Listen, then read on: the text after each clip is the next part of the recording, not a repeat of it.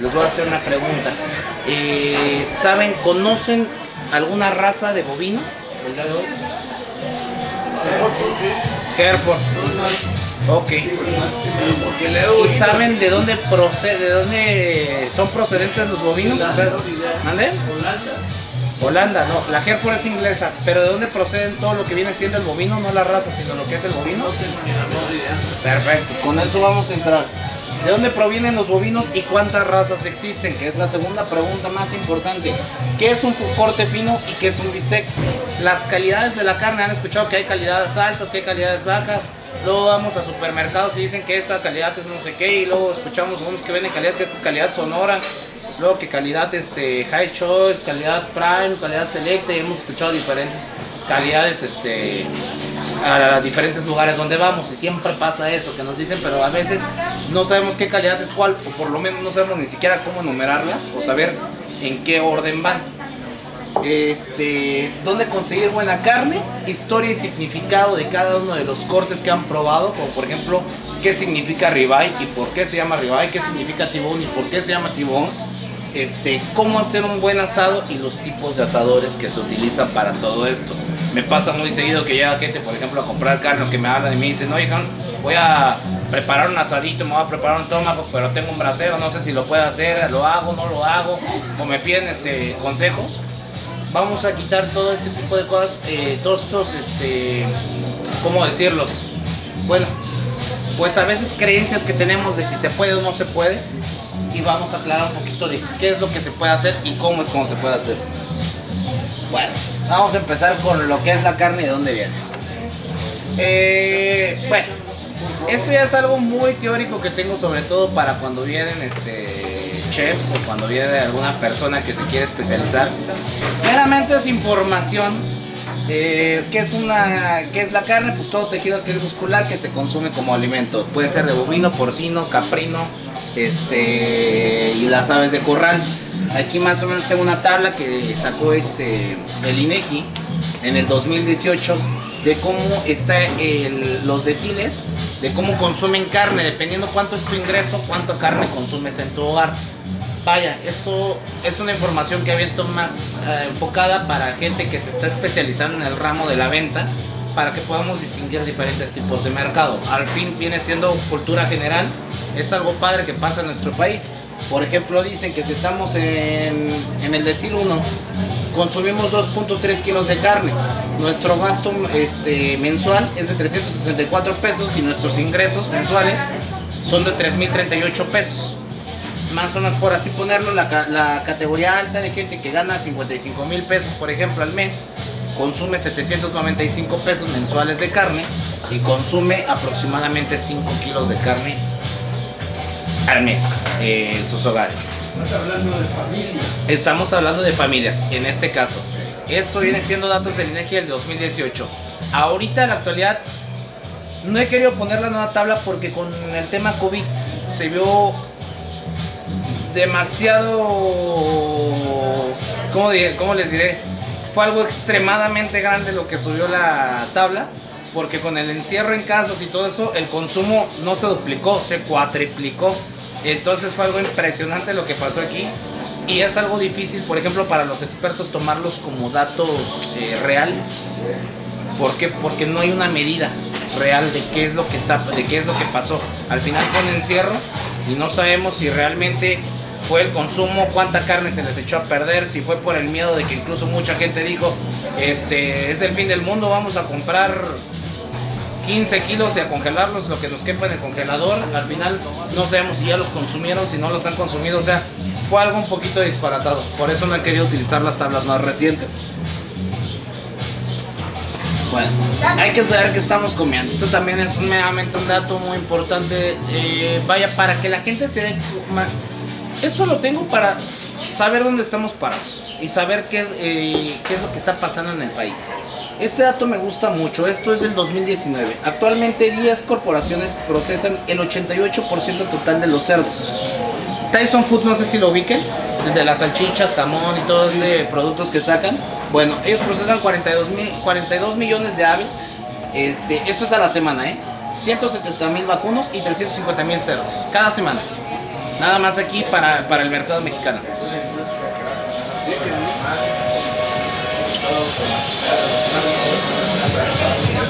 Sí, es algo impresionante. Entonces, aquí es de dónde nace la pregunta, ¿qué es la carne? ¿Qué es lo que estamos comiendo? Darnos una idea de lo que es esto semanalmente, las toneladas y toneladas y toneladas de carne que son, es algo impresionante porque simplemente pensar que se sacrifican 350 mil cerdos de carne, la producción está en masa. Entonces imagínense todo lo que tenemos que inyectarle a estos animales para que nos puedan dar el proceso de vida rápido como las hormonas. Un animalito, una vaca, vamos a hablar de un este vamos, vamos a hablar de un novillo. El novillito, chiquito, tenemos que aventarle eh, inyecciones de hormonas para que, para que de 6 meses, en 2 meses más, él teniendo 8 meses de edad, me dé la edad como si tuviera 12 meses y yo poder sacrificarla rápida. O sea, estoy acelerando el proceso de eh, metabolismo del animal así, en 2 meses lo que me tendría que dar en 6. Igual el pollo. Igual el pollo. Hay eh, todo, bueno, el pollo es otro caso también muy complicado en este tema, por eso salen tantas enfermedades. ¿De dónde viene, por ejemplo, el... ¿Han escuchado? el- La carne de res la puedes comer cruda. La carne de cerdo no, bien cocida. ¿Por qué pasa esto? El animal del cerdo, por ejemplo, jala más infecciones. Es más dado a contraer infecciones que nos hacen mal al microorganismo del hombre. Entonces, ¿qué pasa? Que la carne de cerdo es más limpia. Bueno, ¿limpia en qué aspecto? No.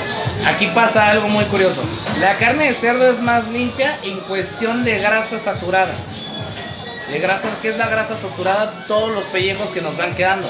Por ejemplo, el cerdo, toda la grasa que acumula la avienta para afuera. Entonces, cuando estamos abriendo el cerro y cuando, cuando estamos cortando el cerdo del canal, todo lo que es la piel, todo ahí, ahí traemos todo lo que es la grasa. Por eso, el cuerito que sacamos de la, de la piel del cerdo es pura grasa. Ahí la consume el cerdo y todo lo que queda dentro, el cerdo es pura carne. Es pura carne. Entonces, por eso, por eso dicen que la carne de cerdo es más limpia. Pero más limpia en cuestión de grasa, no en cuestión de salud. En cuestión de salud el cerdo contrae muchas enfermedades, a diferencia de la vaca. El bovino también puede contraer enfermedades, pero son más difíciles. Y más porque es, es un animal mucho más resistente a plagas y todo este tipo de cosas que se dan. Bueno, ahora sí, ya entrando un poquito en tema ya de lo que vamos a ver aquí.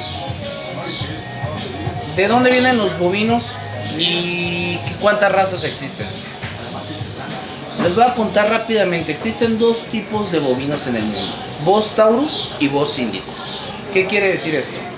Todo procede, hablando hace 10.000 eh, años para atrás, se consideraba un solo tipo de vaca, que era el Bos Bos Grand Taurus. De ahí, con la evolución empieza a diferir y se va para todo lo que es eh, el sur de Asia, sale lo que es el Bos Indicus. Y todo lo que es el norte de Asia y todo lo que es Europa, el Bos Taurus. ¿Qué diferencia estas dos razas? El Bos Indicus empezó a hacer mucha joroba, un animal más alto con joroba. El Bos Taurus, un animal más chaparro sin joroba. Dependiendo de las zonas, también nace el pelaje. Hemos escuchado hablar de las vacas de los altos, de los altos de Holanda. Esa vaca es una vaca muy peluda. No nos sirve ni para leche. ¿El cebú es Taurus? No, el cebú es indicus. De hecho, cebú es un lineaje del cual difieren lo que es el brahman y el satira. El satira y el brahman son vacas hindús, de las que se les llaman eh, el cebú. Cebú viene siendo el tipo de joroba que se les da. Por eso se les conoce de esa manera. Pero la- el nombre de la raza es brahman o satira. La satira casi no se utiliza, es muy raro escuchar hablar de ella. en nuestro pueblo, Manuelito, hay Eso es mucho lo que- cebú. Eso es lo que digo yo. El, el cebú que conocemos aquí, cebú. Ujú. Ese cebú que ustedes conocieron allá, se le conoce a la raza como Brahman. La raza Brahman, ¿qué características nos da y por qué es tan famosa aquí en México? Es una raza, para empezar, es un Bos indicus, proviene de la India esa- ese animal. Segundo, es una raza que da mucha carne, produce bastante, no altas calidades, no retiene casi la grasa intramuscular. Y tercero, se adaptó bastante bien a los climas de América. ¿A qué me refiero con eso? Que aquí en América, antes de que llegaran los españoles, no existían las vacas. No había bovinos aquí en América. Todos los bovinos los empezaron a traer cuando los españoles empiezan a migrar. Ahí vienen los franceses, ahí vienen los portugueses, ahí vienen los ingleses y empiezan a traer todo lo que conocemos ahorita como el ganado de aquí. Traen a las vacas que mejor se adaptan y una de ellas el cebú, o bien dicho el brahman, que es la raza. Entonces con esto entendemos que hay dos tipos de vacas, Bos indicus, Bos taurus. ¿Cuáles son las que nos interesan para cortes finos? Generalmente es el Bos taurus. Nada más que a través de los años se ha ido dando una distorsión muy grande de las razas. ¿Qué pasa el día de hoy? ¿Han escuchado hablar de la Angus? Mucha gente piensa que Angus es una calidad de carne. Angus no es ninguna calidad. Angus es un animal. Es una raza escocesa que nació en el año de 1834 en Escocia. Y para empezar, ni siquiera es una raza natural, es una cruza que salió de un frisón holandés con un este cimental con un cimental pavunus de ahí de Escocia. Entonces la cruza en el 1834, eh, Mac, Mac John fue el primero que cruzó esta raza. Sale el primer Angus, que de hecho se llamó Little Boy. Y en nombre de eso, Estados Unidos le puso su primera bomba atómica que cayó en Hiroshima, Little Boy. De ahí viene el nombre de la primera bomba atómica. Entonces le ponen este nombre y se da cuenta de que acaba de cruzar una vaca que da una excelente calidad de carne, que retiene bastante bien las razas intramusculares y que resiste bien los climas de, de- América, en especial de Norteamérica. Traen el Angus para acá y se empieza a hacer muy famoso. Se hace muy famoso por la gran producción que se empieza a dar. A los americanos les encanta y por eso el día de hoy conocemos a lo que es el famoso Angus. Mucha gente piensa que es calidad. El Angus no es ninguna calidad. Es una raza que trabajamos aquí en México, trabajamos en América, en Estados Unidos. ¿Y, y es de buena calidad? ¿Qué pasa? Que aquí, ahorita que entremos al tema de las calidades, eh, hay algo chistoso que pasa. Yo puedo tener un Angus aquí afuera. Les voy a poner el ejemplo con un canino. Yo puedo ir a comprarme un mastín inglés. Me va a costar 50 mil pesos el perro, con pedigrí, chip y todo, todo el show. El perro viene de hijo de campeones, entonces sale impresionante, sale chingón, pelaje bien súper bonito y el perro precioso. ¿Qué pasa si yo al perro no le doy la alimentación que él necesita? Y aparte lo tengo desnutrido. Y aparte le doy agua cochina y todo eso. Y vive en una azotea. Y vive en una azotea. O sea, va en función de cómo los trates y cómo lo Claro, alimentes. así como nosotros. El bovino es lo mismo que el humano. ¿Qué pasa con una persona que no se cuida? ¿Qué pasa con una persona que, vaya, vamos a poner ejemplos, que toma a diario, que fuma, que no hace ejercicio, que se desvela? Tendemos por engordar, pérdida de cabello, la piel se nos ve reseca. Pasa lo mismo con los, con los animales. ¿Qué pasa con una persona que cuida su alimentación, que toma el, agua que debe al día? Todo este tipo de cuestiones. Entonces yo puedo tener un Angus aquí, pero si yo al Angus no le doy la alimentación, la bebida, el estilo de vida que él hoy requiere, por más que sea Angus, me va a dar una calidad de vaca igual que la que está aquí a la vuelta. O sea, no estamos hablando de algo, sino simplemente de cualquier tipo de raza. Cualquier si tú tipo lo de tratas bien, va a darte buena carne y si no, pues, por, por razón obvia. Así es. Ahora también, ¿qué pasa? Que hay razas que me van a servir más para algo, para un corte fino, que otras que no. Ojo, de la vaca que está aquí afuera ahorita, yo le puedo sacar tomahawk, le puedo sacar ribeye, le puedo sacar picaña, cualquier cosa. ¿Por qué? Porque es la misma anatomía. La anatomía del animal no cambia. Pero ¿qué va a pasar con el tomahawk que le voy a sacar a la vaca de aquí afuera? Va a ser una carne dura, va a ser una carne seca, deshidratada, no va a tener sabor, va a estar insípida. Pero de que le puedo sacar el corte, le puedo sacar el corte. Al final todas tienen cuatro patas, una nariz, una cabeza, una lengua, es lo O mismo. sea que hay de ribeye a ribeye. cualquiera. Exactamente. ¿Y qué pasa aquí? Que obviamente hay razas que me sirven más para una cosa que para otra. Vuelvo a poner el ejemplo de los perros. No voy a poner a un pujo a un chihuahua a agarrar a un ratero. ¿Están de acuerdo? Me voy a traer un labrador, me voy a traer un doberman o algo por el estilo. Es lo mismo en las vacas. Yo de, la- al final son vacas, pero una, mm, vamos a poner el ejemplo con una Belgian Blue. La Belgian Blue también es muy popular igual que la Brahma. La Brahma, por ejemplo, la Belgian Blue, sí les puedo dar una excelente alimentación, les puedo dar muy buena agua, les puedo dar muy buen estilo de vida. ¿Me pueden sacar una calidad alta de carne? Sí, pero por más que yo las trate de forzar, no me van a dar lo que yo necesito. Necesito una raza que se, que se me complemente más con sus funciones.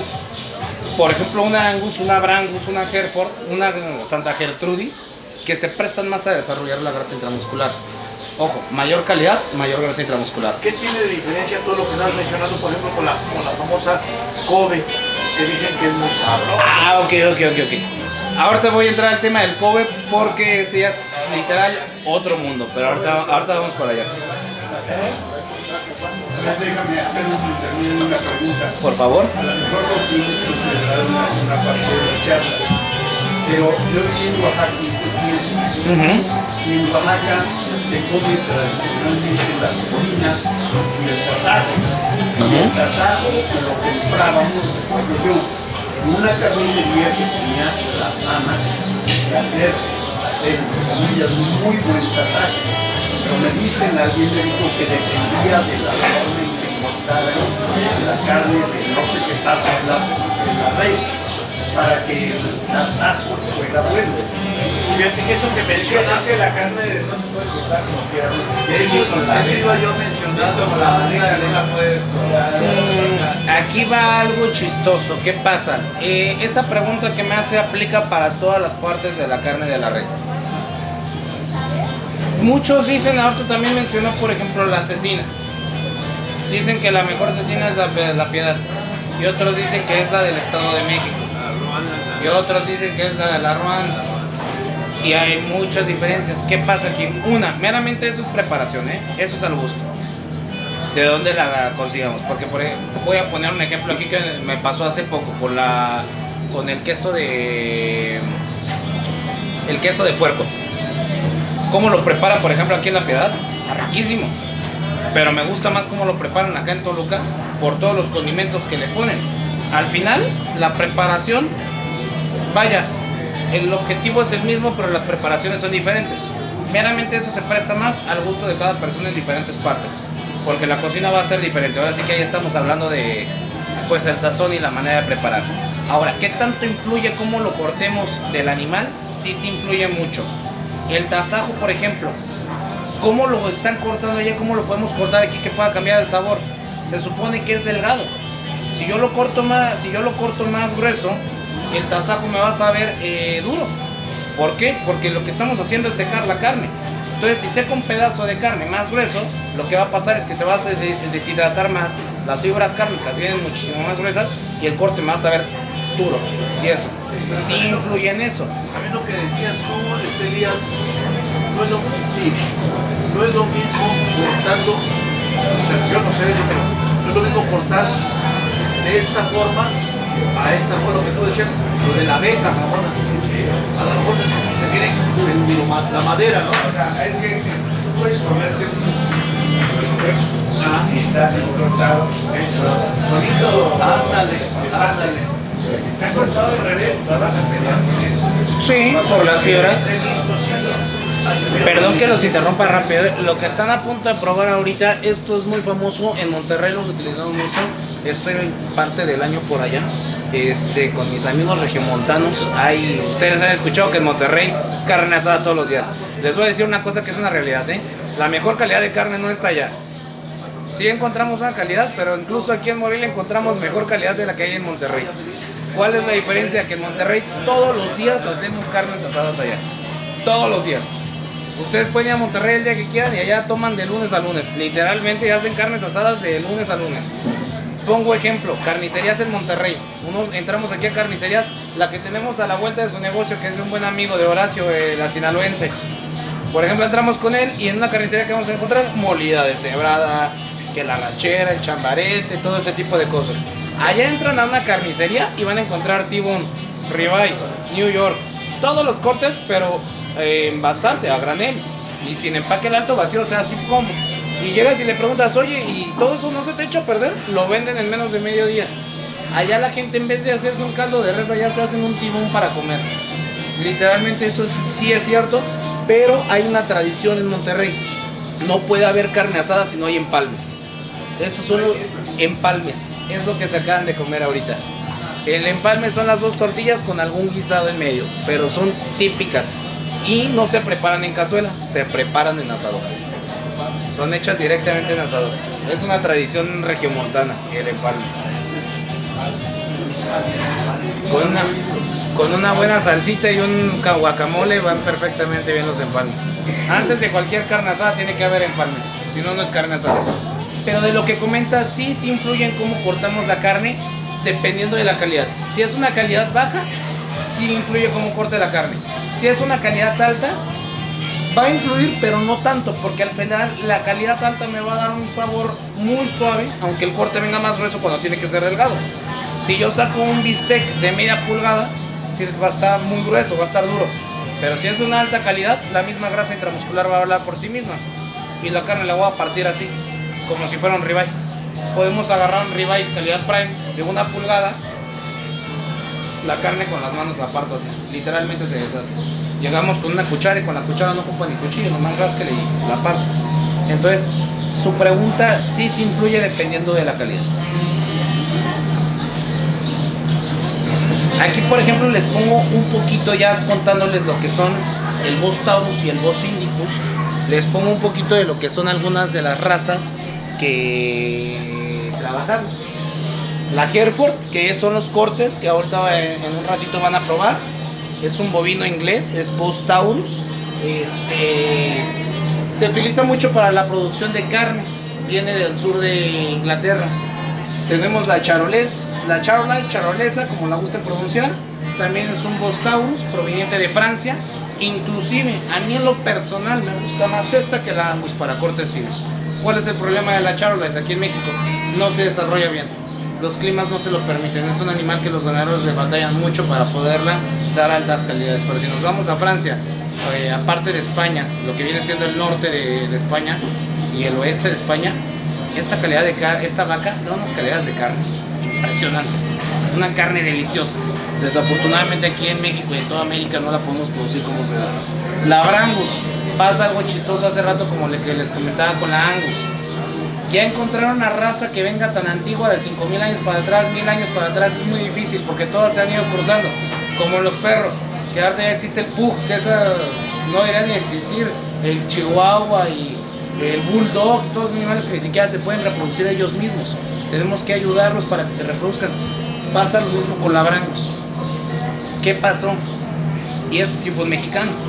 Un mexicano en el año de 1954 en Estados Unidos, un veterinario mexicano, cruza, no las cruza, en probeta cruza una Angus con una Brahman. 30% Brahman, 70% Angus. ¿Para qué? Conseguir la famosa Brangus. ¿Y qué es lo que logran con ella? Un animal más grande que produce buena calidad de carne, pero aparte, al meterle Brahman al Angus, hacen que todavía resista muchísimo más los climas. Y todavía es más resistente, requiere menos trabajo que la Angus y consiguen un animal que les da mucha más cantidad de carne que la Angus. Eso es lo que se consiguió con esa cruza. Y así como esas, hay muchísimas. Hay de hecho una cruza entre Hereford y Charolesa que se llama Hercha.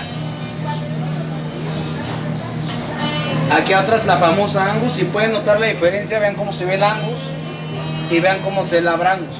Tiene el pescuecito acá de la Brahma y el animal se ve un poco más grande. Aparte tiene la papada caída. La Brangus, a diferencia del Angus, no va a pasar a este lado. Tiene aquí la papada caída y tiene lo que es la joroba. Y si se fijan, el Angus no tiene papada y mantiene de todos modos la joroba pequeña que mantienen esos animales, los Bostaurus. Aquí, por ejemplo, está una Brahman. Vean el tamaño de la joroba de la Brahman y vean la papada que da, como la Brangus. Tiene características de ambas. La Holstein, la que les comentaba hace rato, proveniente de Holanda, famosa por su aportabilidad a la carne aquí en México, es una vaca de doble propósito, lechera y cárnica. Las vacas siempre se consideran por un solo propósito o dos propósitos, que sea cárnica o que sea lechera, o que sea de ambas, dependiendo. Una vaca que es doble propósito no nos da altas calidades de carne, porque mucha de su grasa se va a la leche. Entonces nos dejan sin grasa intramuscular al cuerpo. Entonces los cortes salen con menos calidad. Ahora sí, pasemos a algo muy importante. ¿Qué es un corte fino y qué es una cecina, por ejemplo? O un bistec. Aquí les pongo fotos de algunos cortes de diferentes calidades. El que vemos en medio, por ejemplo, vemos un Prime. Los que vemos acá al lado son Select y los que vemos allá al lado son Choice. ¿Cómo diferenciamos esto? Ahorita les voy a hablar de las calidades de carne. Toda la calidad de carne, mucho- toda la gente dice, dependiendo de qué tan rayado esté, dependiendo de qué tan marmoleado esté, qué es el marmoleo, qué es el rayado. Son estas líneas blancas que vemos aquí. ¿Qué quiere decir eso? Grasa intramuscular. Recordamos lo que les comenté hace rato, mayor grasa intramuscular, mayor calidad de carne. Menor grasa intramuscular, menor calidad de carne.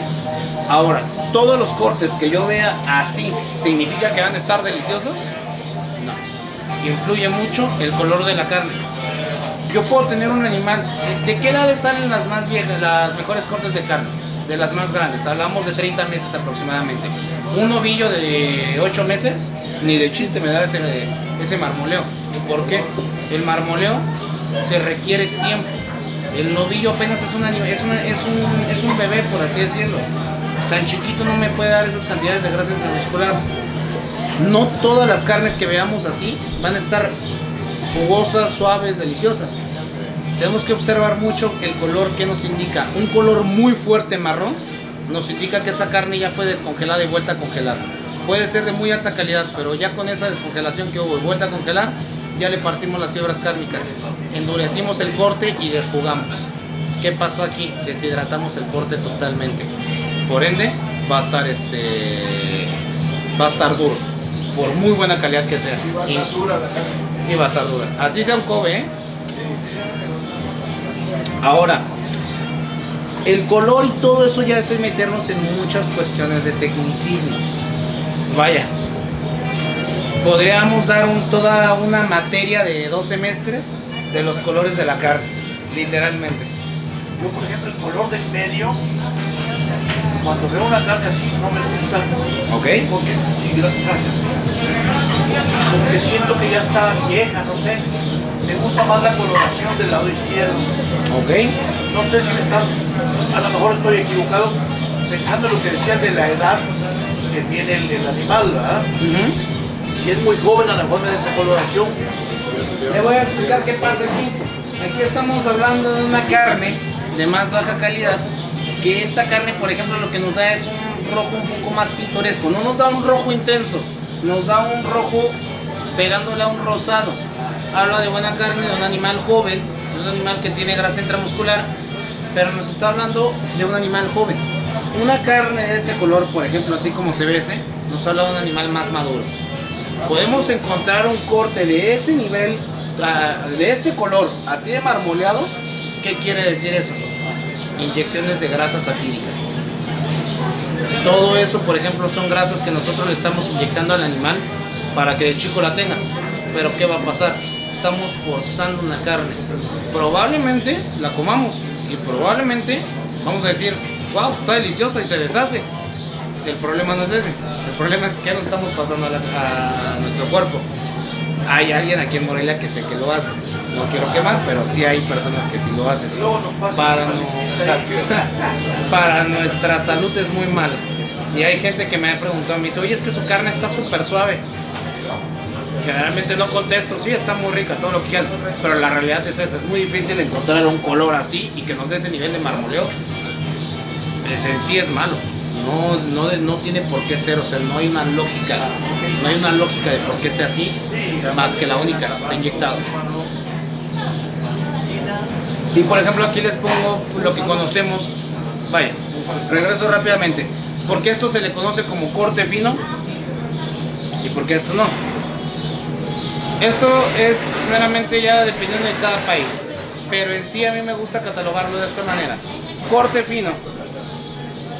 A esto se le conoce corte fino porque tiene una procedencia eh, de historia gastronómica, tiene una forma de ser, tiene medidas, tiene características. Pongo ejemplo, aquí estamos viendo un tibón.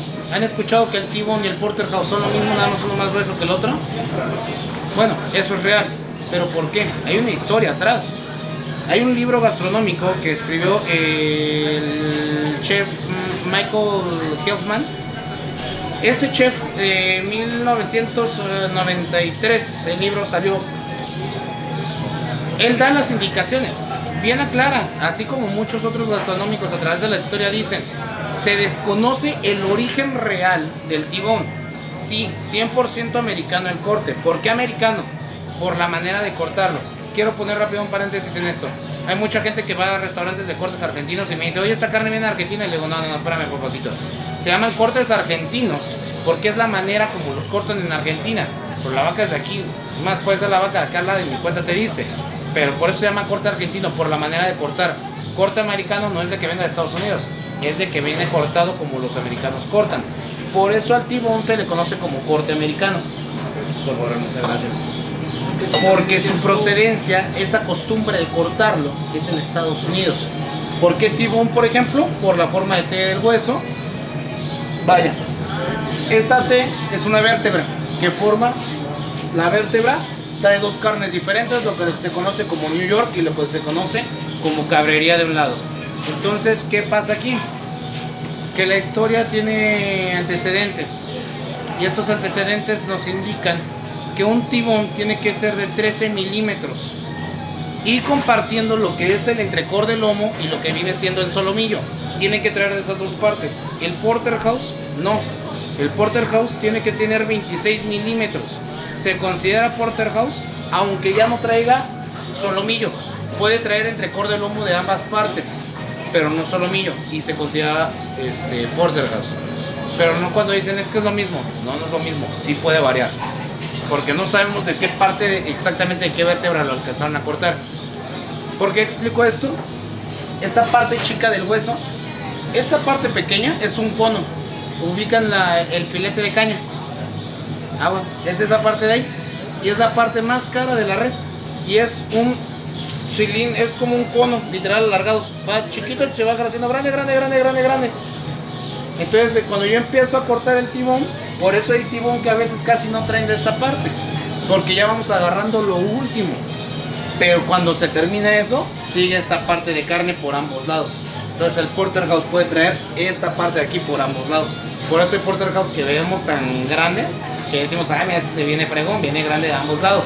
Bueno, me van a preguntar, ¿hay diferencia de esta carne a esta carne? Muchísima. Lo que se considera New York es un corte jugoso con muy buena cantidad de grasa, bien acompañada y un sabor más fuerte. De este lado, lo que es el solomillo, lo que se le conoce como cabrería con hueso, cabrería, tablita norteña, es un corte tan pero tan suave, no tiene grasa intramuscular y súper jugoso. Ah, Y súper jugoso. Por eso es que estos se le consideran como cortes finos, porque tienen una historia el nombre, tiene un procedente. Les comentaba hace ratito, escribió un libro, pero no se sabe el origen.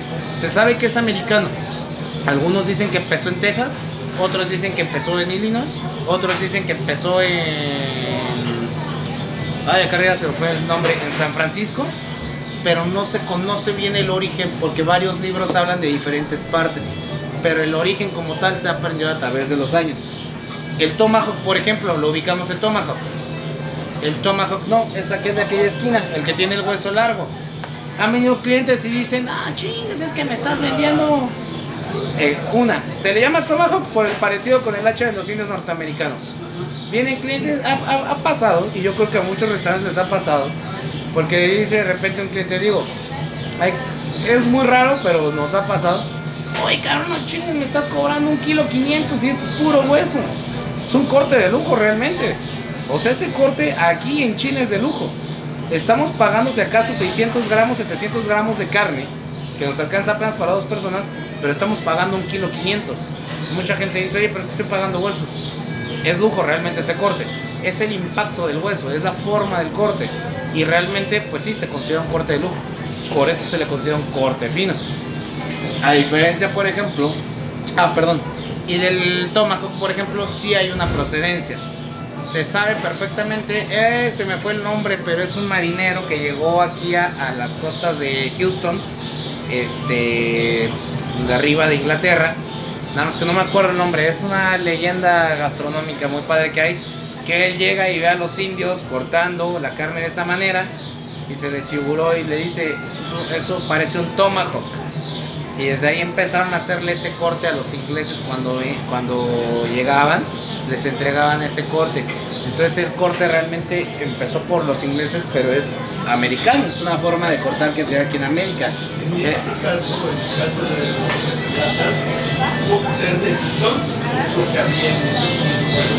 este ya estamos hablando un poco más para acá. Ya no era tan pegado a las épocas de 1500, 1600, no.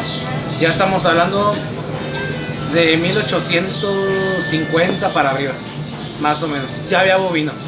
De bisonte, ¿se comía la carne? Sí, pero la comían muy diferente. El bisonte lo cortaban ah, parecido a la vaca, pero el, del- del bisonte literal agarraban los dos huesos. O sea, ¿cómo les explicaré? La carne de bisonte es más dura.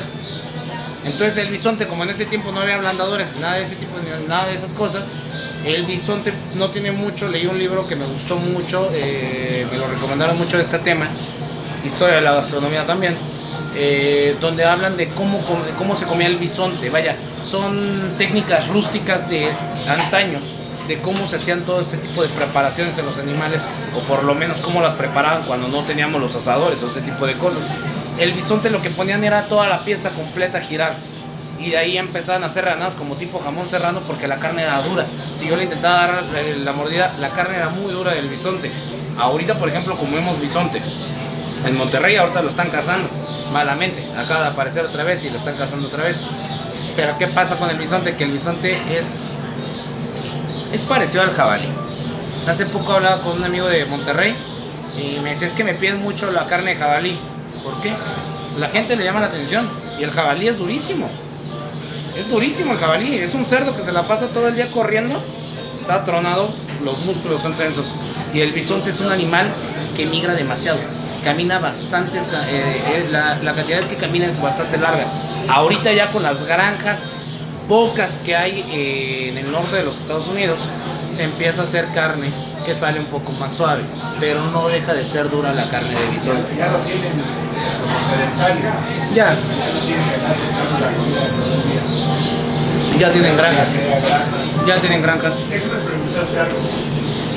Es, carne también, pero en ninguna parte de lo que hasta ahora llevas lo, has mencionado.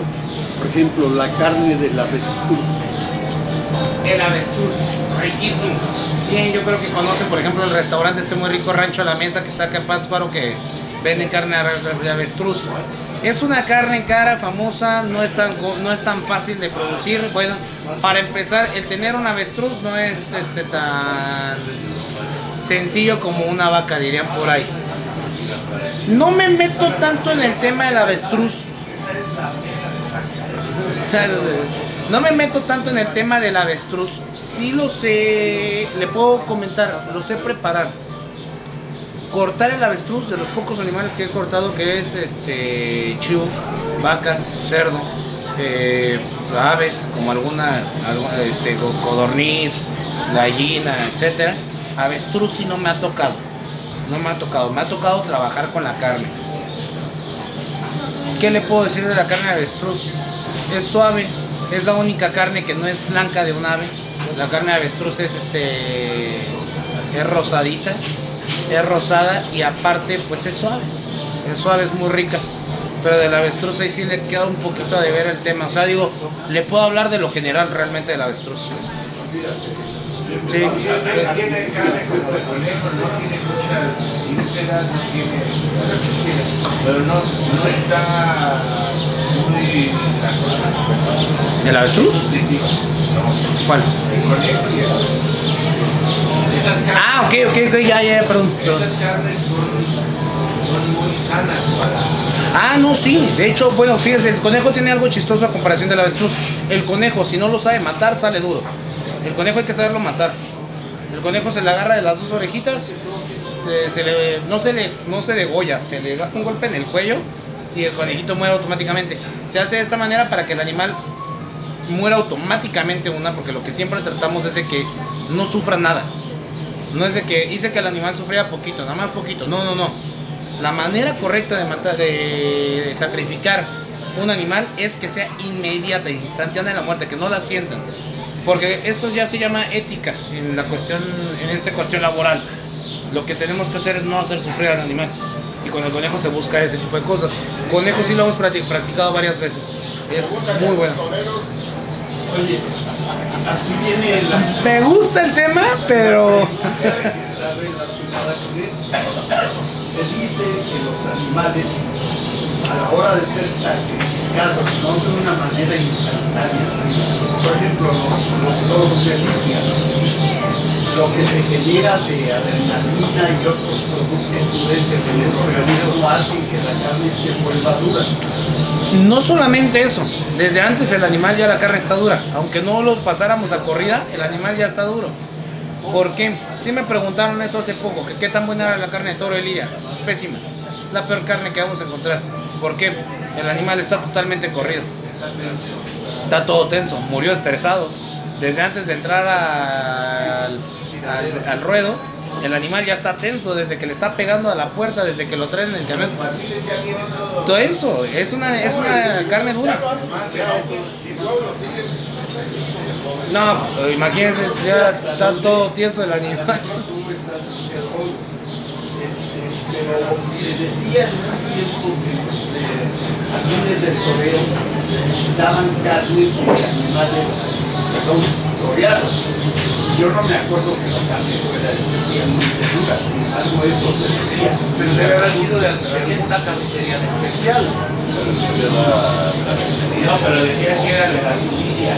Sí, No, pero está diciendo que Pero ¿cuántos la- lo voy a entrecomillar, cuántos toros de lidia pueden salir, mano, cada mes? Pues cuatro, cinco, hasta seis que luego los, los regalan. Le voy a poner el ejemplo de seis toros. No dan para comer una colonia ni de chiste. Un toro de esos que pesa alrededor de 700 kilos. Cuando yo lo abro en canal, tengo en canal 350 kilos aproximadamente. Quitándole huesos y quitándole cabeza, me van a quedar como 250 kilos de carne. Y 200 kilos de carne, nos lo chutamos así.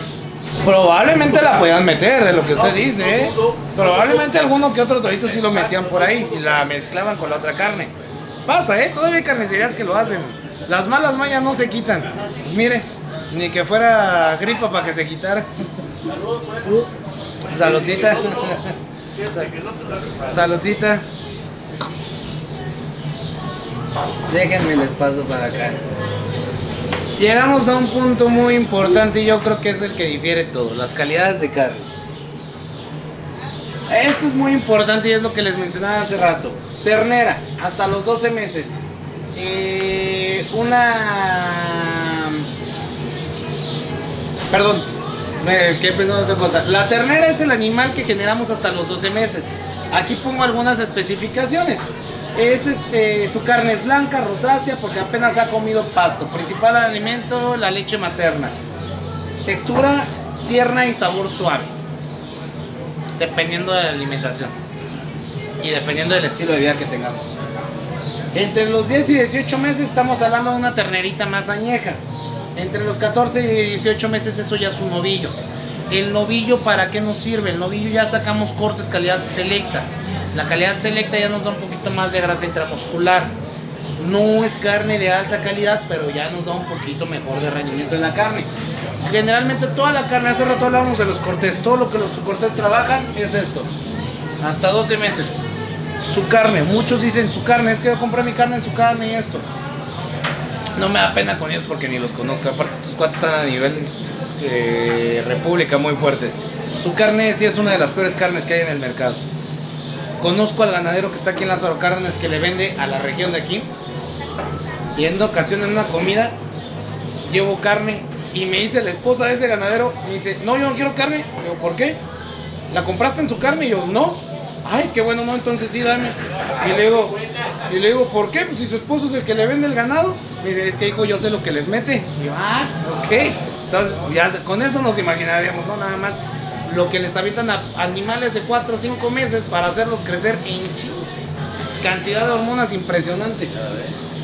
Menos de 48 meses, cebón. El cebón es de donde mejor podemos agarrar los cortes finos. ¿Qué es un cebón? Un cebón ya es, una, ya es un animal crecido, ya es un animal maduro, ya es un animal que puede esparcir toda su grasa intramuscular que si le damos una vida hasta los 32 meses de edad más o menos, 30 meses, podemos sacar la mejor calidad de carne en el mercado. Ya a un nivel ya más grande, ya es un vacuno mayor, ya este, ya estamos hablando pues, de una vaquita vieja. Ya dice la carne es diferente. No es que sea carne mala, pero ya el sabor va a ser muy intenso. A la gente no le gusta porque ya es muy fuerte y aparte ya perdió muchas propiedades. ya literal es un abuelo en vaca, por así decirlo. Entonces la carne ya pierde muchas de las cualidades de las proteínas que trabajaba antes. Aquí en la parte de abajo menciono algo muy importante, que esto es algo súper importante que entendamos. Mucha gente aquí en México dice, mi carne está certificada. Ah, cabrón, ¿y quién te la certificó? No, es que trae certificado TIF. El TIF. Toda madre. Tú le dices, bueno, el TIF te, te certifica las plantas, de que cuenten con todas las cuestiones salubres, de que el animal sea sacrificado de manera adecuada y de que cuentes con todas las normativas que implica la ley. Pero no te habla de la calidad de la carne, ni siquiera lo menciona. No, es que está certificada por 100% Angus.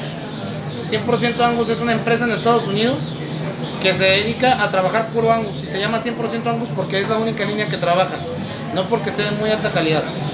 Y aparte eso es en Estados Unidos. Aquí estamos en México. Bueno, me la certifica quien sea.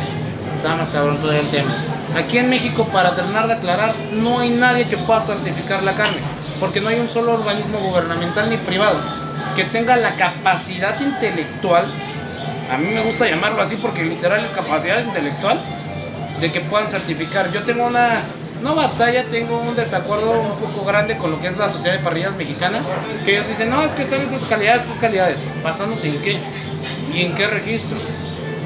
Yo voy a clases de matemáticas, ahorita me van a explicar la álgebra por qué y me van a dar todas las bases teóricas y fundamentales desde la época de los griegos de por qué se ha ido haciendo así y tiene una razón y lógica.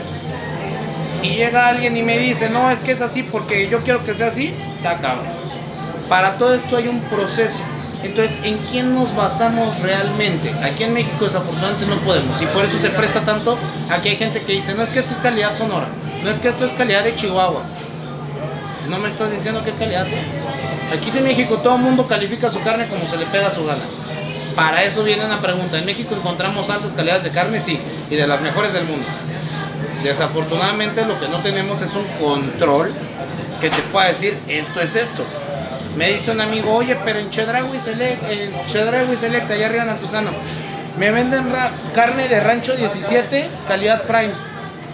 ¿Por qué me dices que no es calidad Prime? Porque no es calidad Prime. Estoy viendo el corte, estoy viendo el marmoleo, estoy viendo el color. Eso no es Prime. Oye, pero ¿cómo Chedraui Select, siendo una empresa tan fuerte, cómo te va a mentir? Están en México. ¿A quién le van a hablar? A Profeco. Profeco te va a llegar a checar el peso y el precio. Y que estés cumpliendo con esas normas. Pero Profeco, cuando le hablas de la calidad de carne, Profeco te va a decir, sepa, no tengo idea de lo que me estás hablando. Entonces, Chedraui Select puede venderte Prime, aunque no sea Prime. Sí, claro que lo puede hacer. Y nadie le puede decir nada. Chedraui, entonces cualquiera le puede poner. Cualquiera. Costco lo hace, Sam's lo hace. Llegamos a Sam's y vemos carne picaña calidad choice. Y ni siquiera es choice, es calidad selecta. ¿Pero por qué lo hacen? Porque aquí en México no tienen regulaciones. Seguramente. Ah, así es. ¿Quiénes ponen, ¿Quiénes ponen esas regulaciones? ICBA. ¿Quién es la ICBA? Es el instituto en Argentina que se encarga de todo lo de agricultura.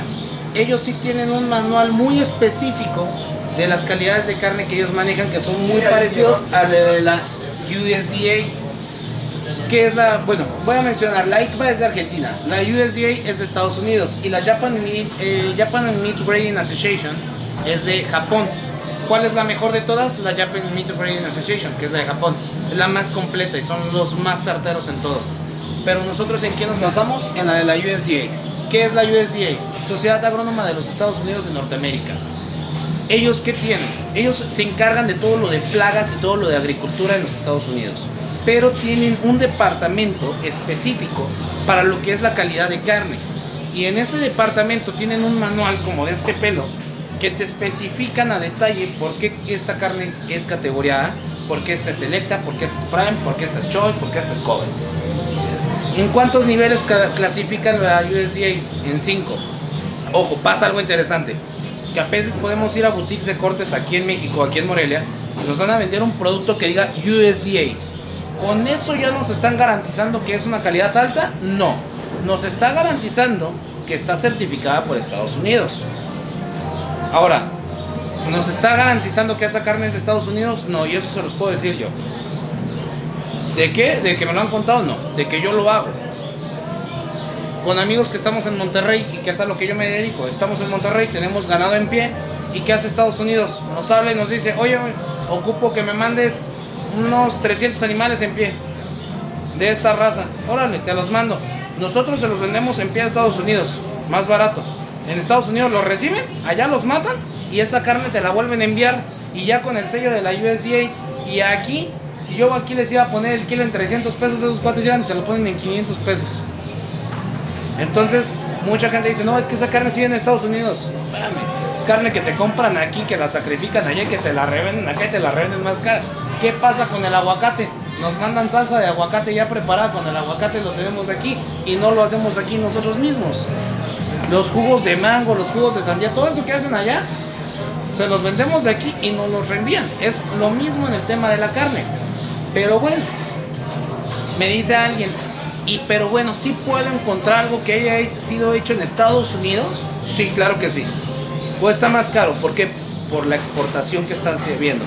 Ese, ese comercio internacional que está viendo genera NOMS, genera impuestos y genera gastos operativos y logísticos. Entonces, el traerte el corte de allá, sí, sí te lo podemos traer, pero obviamente te va a costar mucho más caro. Ahora, ¿vale la pena? Depende de qué rancho sea. Si me dicen, oye, lo mismo que produce Estados Unidos lo produce México, sí. Las mismas calidades las producimos. Sí hay ranchos que valen la pena probar de allá. ¿Por qué? Porque hay unos ranchos muy chingones que producen algo muy chingón. Salen una lana a traerlo. Voy a mencionar, por ejemplo, cuáles. 44 Farm, uno de Texas, que es uno de los mejores ranchos a nivel mundial. Barras Valles, que también es excelente. Pero cuesta lana traer esos cortes. Me va a costar el kilo unos 1200, 1300 pesos en crudo. ¿Vale la pena? Sí, sí vale la pena. Por probar esa calidad de carne. No porque en México no la tengamos, sino por el sabor que me da ya. Aquí en México voy a encontrar otro sabor.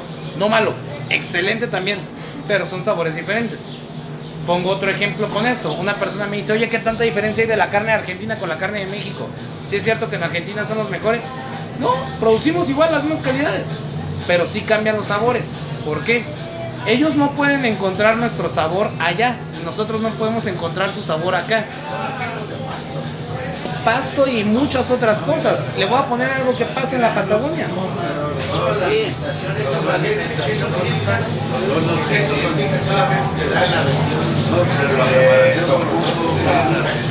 Exactamente.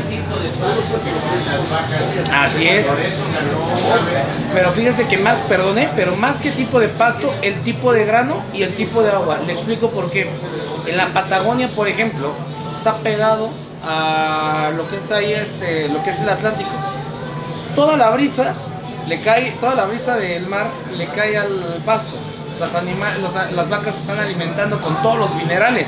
Y aparte, los ojos de agua de los Alpes que tienen allá les dan unos minerales, unas proteínas a los animales. Que por eso agarramos un ribeye con la cuchara tas, como si fuera sopita de codos. Y delicioso. Perdón, ¿qué premio me iba a mencionar? Un premio que alguien ganó un premio. Ah, eh, bueno, la región, la región allá de mi pueblo ganaron en Francia, en primer lugar, en quesos. Ah, sí. De hecho, no sé si sepa, Vaya que Banda tiene quesos. Ah, no, buenísimo. sí, de hecho, hay una cosa chistosa ahí. El queso de cotija realmente no es de cotija. Es de. de Tepeque, de, Tepata- Tepalcatepec. El queso que hacían, o bueno, es la historia que cuentan en, Tepal- en Tepalcatepec. El queso que producían en Tepalcatepec dicen que lo llevaban a vender a Cotija, a los aparadores. Y que unas gentes de Cotija se fueron a participar a una feria con ese queso a México. Y en México ganó, y por como lo llevaron gente de Cotija, lo empezaron a llamar que era queso de Cotija. Bueno, eso es lo que me contaron, ¿eh? No sé, desconozco. De hecho, fíjese algo chistoso, en las comercializadoras del Torito Huérfano encontramos ese queso. Lo estamos trayendo de allá. ¿Por qué? Todos los quesos que hemos encontrado aquí, plástico, yo no sé qué le ponen ahí. Está, está feo. Está feo el queso. Yo aquí el queso de cotiga que he comprado aquí, que supuestamente acá venden así. Usted dijo ahorita algo muy importante que me gustaría comentarles eso. En el animal, en el corte ya no existe sangre. Cuando sacrificamos un bovino y lo ponemos en canal, los colgamos por una razón. Que escurran toda la sangre. Cuando tenemos carne ya eh, aquí o en cualquier carnicería, no existe nada de sangre absolutamente en el animal. Porque dicen, ah, ok, pero el líquido rojo que le sale, mioglobina. La mioglobina es la proteína de la carne. Todo eso es el jugo cárnico que contiene la carne. Ese jugo cárnico se ve de color rojo por los tejidos musculares, pero realmente ya no es sangre. ¿Por qué podemos comer? Si fuera sangre, sería malo para nuestra salud que lo comiéramos. Pero ¿por qué el corte de la carne sí se puede comer en crudo? Porque efectivamente no tiene nada de sangre. Por eso se puede dar. Pero no es sangre. Meoglobina. Meoglobina. Existe la homoglobina, que es cuando pasa el oxígeno con la sangre. Eso es hemoglobina. Cuando ya estamos, cuando ya tenemos el oxígeno con los carne, con los tejidos musculares, eso ya no es sangre, eso ya es meoglobina. Son diferentes términos, este, la química en el proceso del alimento y de la zoología. Oye, una pregunta. Este, hace rato mencionaste que su carne no es buena carne. Y su sazón. es que son los mismos procesos. Pero- Mire, al final una vez que la comamos no nos va a pasar nada. Yo no la recomiendo no, mucho. No me ha pasado nada, yo compro ahí en su, su Yo no la recomiendo mucho por las cuestiones que le dan a los animales, porque sí es carne inyectada con hormonas, con clenbuterol. Bueno, ya por ejemplo una persona que tiene problemas del corazón y todo eso sí le va a hacer mal. Continúo rápidamente con esto y aquí les pongo las calidades como se manejan.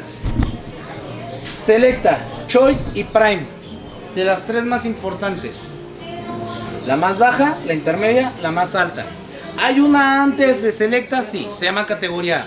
¿Qué es la categoría? Es toda la carne que podemos encontrar en carnicerías, en centros comerciales, etcétera, etcétera. ¿Qué quiere decir categoría? A? Carne totalmente magra, no tiene nada de grasa intramuscular, es carne roja, así de este estilo, así como se ve aquí, aquí como la pueden ver. Roja, roja, roja, roja. ¿Y qué pasa con esa carne? Es carne que lleva un marinado. ¿Han escuchado el de no, es un corte fino, no lo marinas porque lo vas a echar a perder? Bueno, no es que lo eches a perder, pero voy a explicar rápidamente eso. Cuando compramos carne, por ejemplo, vamos con los cortés, por ejemplo, a comprar bistec. Si aventamos el puro bistec con sal, ¿cómo nos va a quedar? Durito. O simplemente pues, sin sabor, ¿no? ¿Por qué? Porque no tiene grasa intramuscular. ¿Qué es lo que hace la grasa intramuscular? Es lo que le da el sazón. Es lo que hierve dentro de la carne y es lo que le da más jugo todavía. Por eso entre mayor grasa, mayor calidad. Esa viene siendo la categoría. Después viene la selecta. En la selecta ya encontramos un 15 a 20% de grasa intramuscular. ¿Qué pasa con esa calidad? ¿Ocupa marinado todavía? Sí, puede ocupar marinado, necesita marinado, porque todavía ocupa esa ayudita del marinado. El marinado es para poderles dar eh, más sabor, darles más jugosidad, inclu- incluso darles más suavidad con los ablandadores. No porque sea mala carne, porque necesita todavía ese, como esa ayudita, por así decirlo. Oye, una pregunta, tú hablaste de marinar. ¿Cómo lo podemos marinar sin que pierda, no sé, su sabor? etcétera? Es que aquí pasa algo importante. El marinado solamente lo recomiendo con la selecta y con la categoría, A, que son las más bajas. Cuando ya compramos carne calidad choice, que se maneja en tres niveles, el bajo, el medio y el alto, ya hablamos de un 45 a un 69% de grasa intramuscular. ¿Esa carne ocupa marinado? No. Nada de marinado. Pura sal de grano. Con eso ya tenemos un sabor exquisito. La carne que ahorita van a probar es calidad choice. Y no trae absolutamente nada de marinado. Es la carne tal cual fresca como sale del empaque y con pura sal de grano. Porque es lo único que necesita ya para darle el sabor. Una prime no se diga. Ya la prime estamos hablando de un 70 hasta un 78% de grasa intramuscular. Y digo, es una carne que ya se deshace en la boca literalmente. Diferencias. Selecta. Puedo encontrar el kilo de Selecta 200, 150, 250 pesos el kilo. Choice, dependiendo baja, media o alta, podemos encontrar el kilo de ribeye, por ejemplo, entre unos muy barato, 280 pesos hasta 500 pesos. Una prime de 700 hasta 1300 pesos el kilo. Más o menos. ¿Por qué es más cara la Prime? Bueno, porque solamente un país, solamente la producción, el 4% de la producción de un país es calidad Prime. Es carne muy difícil de hacer. Le invertimos demasiado al animal. Tenemos mucho trabajo con el animal. Es un estilo de vida muy complicado porque hay que mantener que esté en cero estrés. Hay que darles una alimentación casi perfecta. Llevan una dieta muy balanceada. El agua que toman es más pura que la que nosotros tomamos. Si nosotros tomamos esa clase de agua nos va a hacer daño no por mala, sino porque no está- nuestro cuerpo... Fíjese que eso es un... Mucha gente estuvo diciendo eso un tiempo con el Kobe, pero realmente no es cierto, ¿eh? No les ponen música. Mucha gente piensa que sí, y de hecho hasta la fecha se sigue diciendo que supuestamente en Japón lo hacen, pero la realidad de las cosas es que no, no lo ocupan. Eh, ya es una... No, no, lo- es un mito. Es un mito. No se lo ocupen, Es para relajación. Es para relajación. Sí. Les voy a hacer que Tchaikovsky a los cabrones. Pura banda recodo para que las vacas salgan alteradas. Ah, tú, bueno, Pero sí, ya está hablando bueno, pero dime. No, es que me, me llamó la atención, hablaste de sal de grano. Tiene también que ver el tipo de sal que Eh, cuando, es una, cuando es una sal con algún condimento, sí, porque le va a cambiar el sabor el condimento. Pero una sal, entre una sal fina y una sal de grano, la sal fina es más difícil esparcirla. No es que le cambie el sabor, no, al final lo está salando nada más. Pero la sal de grano se recomienda mucho más, porque los granos lo que hacen es cuando se empiezan a deshacer por el calor, le da más, este, la salinidad es mucho mayor que la sal, la sal fina, porque la sal fina se nos puede pasar. Hay sal fina que viene muy pesada. Sí, al final es eso. Y hay una que le llaman Himalaya. La Himalaya. Grano, un punto de 50 kilos anda costando 140 pesos. Es directamente de, sal- de la salida. sí puede cambiar el sabor, pero es muy ligero realmente lo que se va a notar entre una sal de la Himalaya, una sal de mar, ese tipo de sales. Ya una sal con chipotle, encontramos condimentos, este no, este lo encontramos en Walmart. Pero este sí.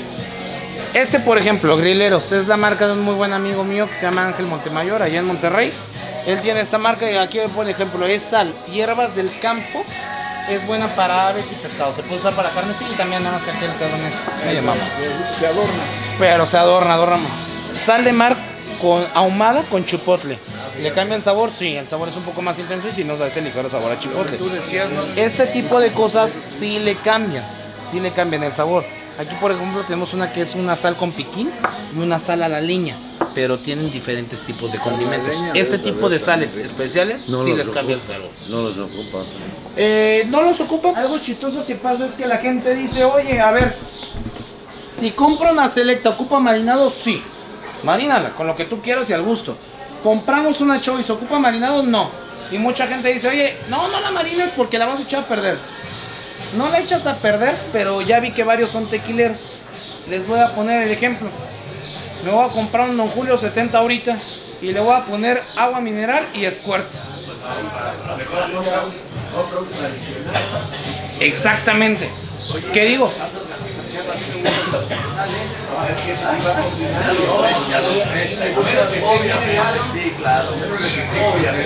Así es. Pero exactamente lo que acaba usted de decir es el mejor ejemplo del mundo. Al final, el que lo compra se puede poner mamón porque digo, pues yo lo compré, chingue yo me lo tomo como yo quiera, ¿verdad? Me vale madre, yo me lo como si yo quiero así. Que es válido. Sí, no, es, es, es válido. Pero al final, ¿qué pasa?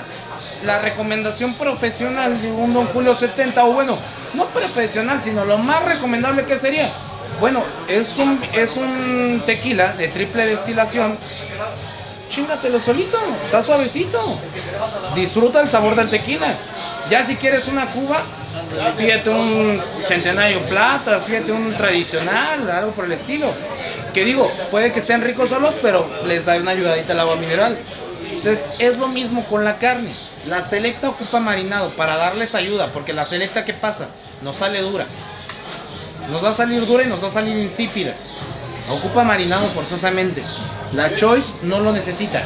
Yo lo que recomiendo es, cuando compren calidad Choice, pruébenla primero sola, disfrútenla con pura sal de grano. ¿Para qué? Para que identifiquen realmente si lo que compraron es buena carne. En los restaurantes a veces la ven muy suavecita la carne, la rica. Pero me dice que le meten ablandador, sí. Eso- No todos, no todos, No todos. pero sí. Pero sí. Carne de caballo. Sí, de veras, tus patas te saben porque Hay una sábana de este vuelo. Dime a qué red le puede sacar una sábana. Y la carne de caballo nada más es más dulce. Pero no, no se produce ningún mal. Sabe si habré comido de esa, pues a lo ¿no? No, hasta carne de perro hemos comido en algunos tacos aquí, estoy seguro, pero es lo complicado. Es difícil, tal vez a veces, seguir ese lineaje con los restaurantes o con taqueros, cosas por el estilo. Porque nos tendríamos que meter hasta, oye, ¿dónde la compras, cabrón? Demuéstramelo. Pero algo padre que sí podemos hacer es que cuando compramos para nuestros hogares, saber dónde compramos. Y eso es una pregunta que me encanta. ¿Dónde consigo buena carne? Esa la voy a comentar al final de la plática. No sé si queda. Ah, perdón. Y después de la Prime solamente sigue una y usted me la preguntó. La Kobe. Voy a poner rápidamente esto. Aquí voy a diferir algo. El Guayú y el Kobe. Mucha gente ubica el Guayú, mucha gente dice Kobe. ¿Qué pasa con esto? Dicen que la mejor carne viene de Japón. Sí, la mejor calidad del mundo viene de Japón. ¿Qué es el Guayú? La palabra Guayú lo único que significa es la traducción de vaca del japonés al español. Guayú significa vaca japonesa. Punto. Guayú no es ninguna raza, Guayú no es ninguna calidad, Guayú es nada más esa traducción. Se hizo muy popular y todo el mundo le empezó a llamar Guayú. La raza originalmente se llama Tajimi. Esa es la verdadera raza, el nombre de la raza. Está la Totori, está la Kashimak, pero esas vacas son lecheras en Japón. La que se utiliza para carne es la Tajimi. De la Tajimi, ¿qué pasa? En Japón, yo soy un ganadero en Japón. Sacrifico a cinco vaquitas ahorita. Y de esas cinco vaquitas, Japón califica su carne no como los americanos. Los americanos las califican en 5. Los japoneses califican en 12 niveles. Y súper específico. Lo que hacen estos cuates está impresionante. Yo ahorita estoy, quiero conseguir la, la certificación japonesa. Sería el primer mexicano en tenerla. Está muy cabrona. Pero es algo impresionante lo que hacen estos cuates. Cuando yo corto las cinco vaquitas, agarro y abro las cinco. Y digo, a ver, este, esta vaquita va a salir a 5. ¿Qué quiere decir esto? El nivel más alto de los japoneses. ¿Cómo la vamos a encontrar en el mercado? Como guayú japonés a 5. Esta la veo y también súper marmoleada, bonita. Y esta también va a ser un guayú a 5 también. Ah, no, esta está muchísimo más marmoleada, está casi el 100% de grasa intramuscular. Esto sí va a ser denominación de origen Kobe. ¿Qué es Kobe? Kobe es un estado, así como Michoacán, Kobe es un estado acá en, en Japón. Es un municipio. Pero en Kobe se especializan por hacer la mejor carne del mundo que para empezar ya tiene años que ni siquiera gana a la mejor carne de Japón. Ahorita Hiroshima, eh, no, Hiroshima es la mejor eh, zona de Japón que da la mejor calidad de carne. O por lo menos en Japón una vez al año se hace una feria. Estos cuates van como 6, 7 años que no ganan. Pero aún así se sigue considerando a Kobe como la mejor del mundo porque es una denominación de origen como el tequila. ¿De dónde viene el tequila? De Jalisco, tequila. Es lo mismo allá. ¿Qué es lo que llaman Kobe? A lo que sale lo más alto posible. Entonces, por ejemplo, aquí de las 5 vaquitas, esta salió a 5, esta 5, esta sí es Kobe. A esta le puse el sello de A5. Esta como sello de A5 le voy a poner le voy a poner un sello de Japón. Pero a esta que es Kobe le voy a poner un sello como de una flor de loto, parecida más o menos. Eso quiere decir que esta es Kobe. ¿Cómo venden la carne los japoneses? Los japoneses no es aquí como en el mercado de abastos o como aquí en México conocemos que, oye, quiero tantos kilos, mándame. Estos cuates solamente producen 5000 cabezas de Kobe al año. Entonces, para yo comprar un canal, porque no puedo comprarles nada más una pieza, tengo que comprar el canal completo. Voy a una subasta en Japón y en la subasta ya yo hago mi oferta. Un canal de 350 kilos aproximadamente. Y no, no es cierto, no pesa 50, se- pesan alrededor de 280 el canal. 300, son vacas más chicas. 700, 800 mil pesos más o menos un canal. Por eso el kilo de Kobe, de Kobe Kobe, con certificado, ¿qué pasa cuando yo voy a comprar Kobe aquí en México? ¿Hay algún lugar que me lo venda? Sí hay algunos distribuidores que lo pueden traer. Pero como yo sé, y hay 18 restaurantes en México que venden Kobe, ¿cómo sé yo que estoy comprando realmente Kobe y que no estoy comprando Wagyu, como lo llaman aquí? ¿Qué diferencia tienen? Bueno, pues que sí, una es más alta que la otra. ¿El Wagyu quiere decir que es malo? No, para nada. El Wagyu estamos hablando de un Prime, nada más que de la raza de Japón. ¿Y qué pasa cuando nos dicen, oye, este es Wagyu japonés y este es Wagyu americano? Ah, bueno, el Wagyu japonés es porque efectivamente lo estamos importando de Japón.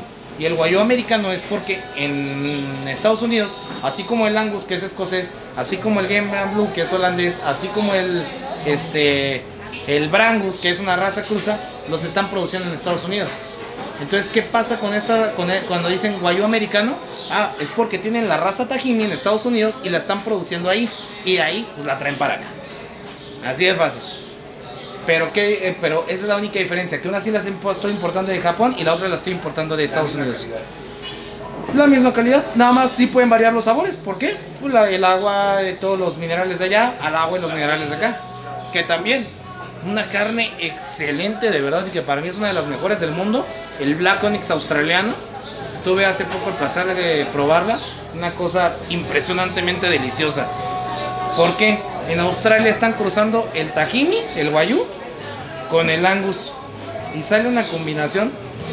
Ni les digo, Aquí no tenemos de eso. no se los puedo traer. Pues sobre pedido sí lo traigo. Sí es caro, sí es caro, pero sí vale la pena. Ahí es para darnos un, de verdad, un lujo. Ahí sí es para darnos un lujito. Es como si nos estuviéramos chingando. Les voy a poner, ¿les gusta el whisky? Como si nos estuviéramos echando un Blue Label. De vez en cuando le vamos a invertir 5 mil pesitos a nuestra botella porque nos queremos poner finos el día de hoy. Nada más. Bueno, ¿y qué pasa con el Kobe? Cuando yo compro Kobe aquí, a mí me tienen que entregar un pedimento y un certificado. En la parte de arriba de mi certificado viene un número.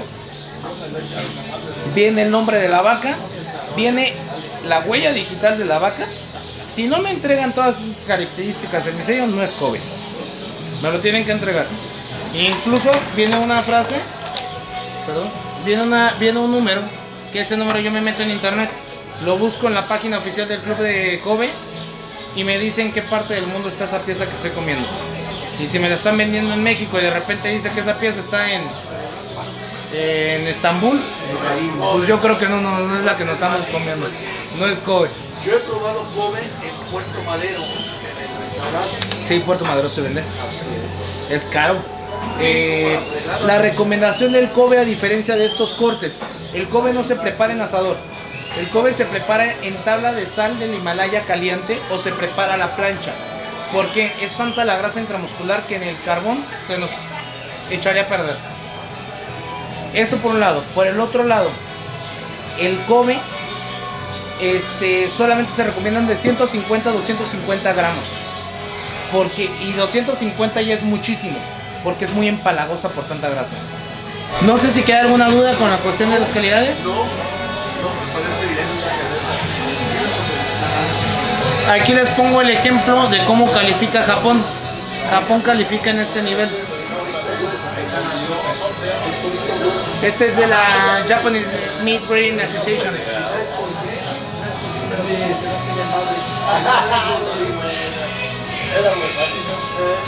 Ojo, así se ve un Wagyu, así se ve un Kobe. ¿Qué es Kobe? Kobe. Wagyu y Kobe. Así se tiene que ver un Kobe. Pero para encontrar ese nivel de marmoleo, pues digo. Eh, Kobe, aquí nos cuesta unos 10 mil pesos el kilo. Más o menos. Con todo y su grasita exterior. Y con todo y su grasita. Así es. Bueno, y esta es la última parte que les comentaba que llegamos a la pregunta final. ¿Dónde compro buena carne?